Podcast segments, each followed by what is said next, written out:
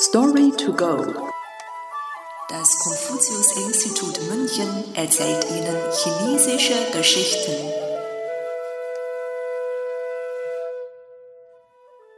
Jiangs Talent ist aufgebraucht. Jiang Lang Cai Jing.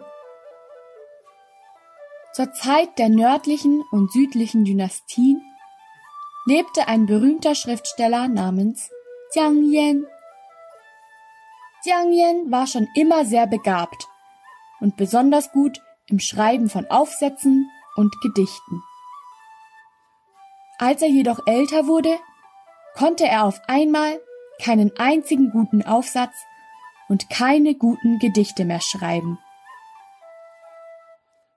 Einer Legende zufolge schlief Jiang Yan eines Abends beim Chanling-Tempel ein, wo er im Traum einem Mann namens Zhang Jingyang begegnete.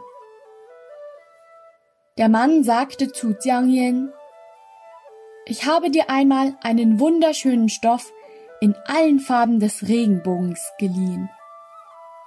Nun möchte ich ihn gerne zurückhaben. Jiang Yan stellte überrascht fest, dass tatsächlich ein solcher Stoff auf seinem Schoß lag. Von diesem war allerdings kaum noch etwas übrig.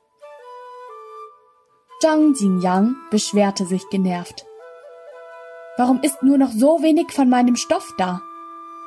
Das kleine bisschen kann ich nicht mehr gebrauchen. Behalte ihn einfach. Seitdem konnte Jiang Yan keine guten Aufsätze mehr schreiben. Eine andere Legende besagt, dass der Schriftsteller in Yeting übernachtet und im Traum einem Mann namens Guo Pu begegnet war. Dieser sprach zu Jiang Yan. Ich habe dir einst einen Pinsel geliehen. Gib ihn mir jetzt bitte zurück.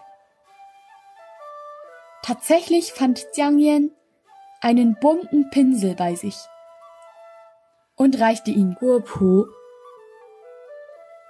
Seitdem konnte Jiang Yan keine guten Gedichte mehr verfassen. Deshalb sagten die Menschen, dass Jiang Yans Talent bereits ausgeschöpft war. Heutzutage verwendet man das Sprichwort Jiangs Talent ist aufgebraucht, wenn jemand mit seiner Weisheit am Ende ist.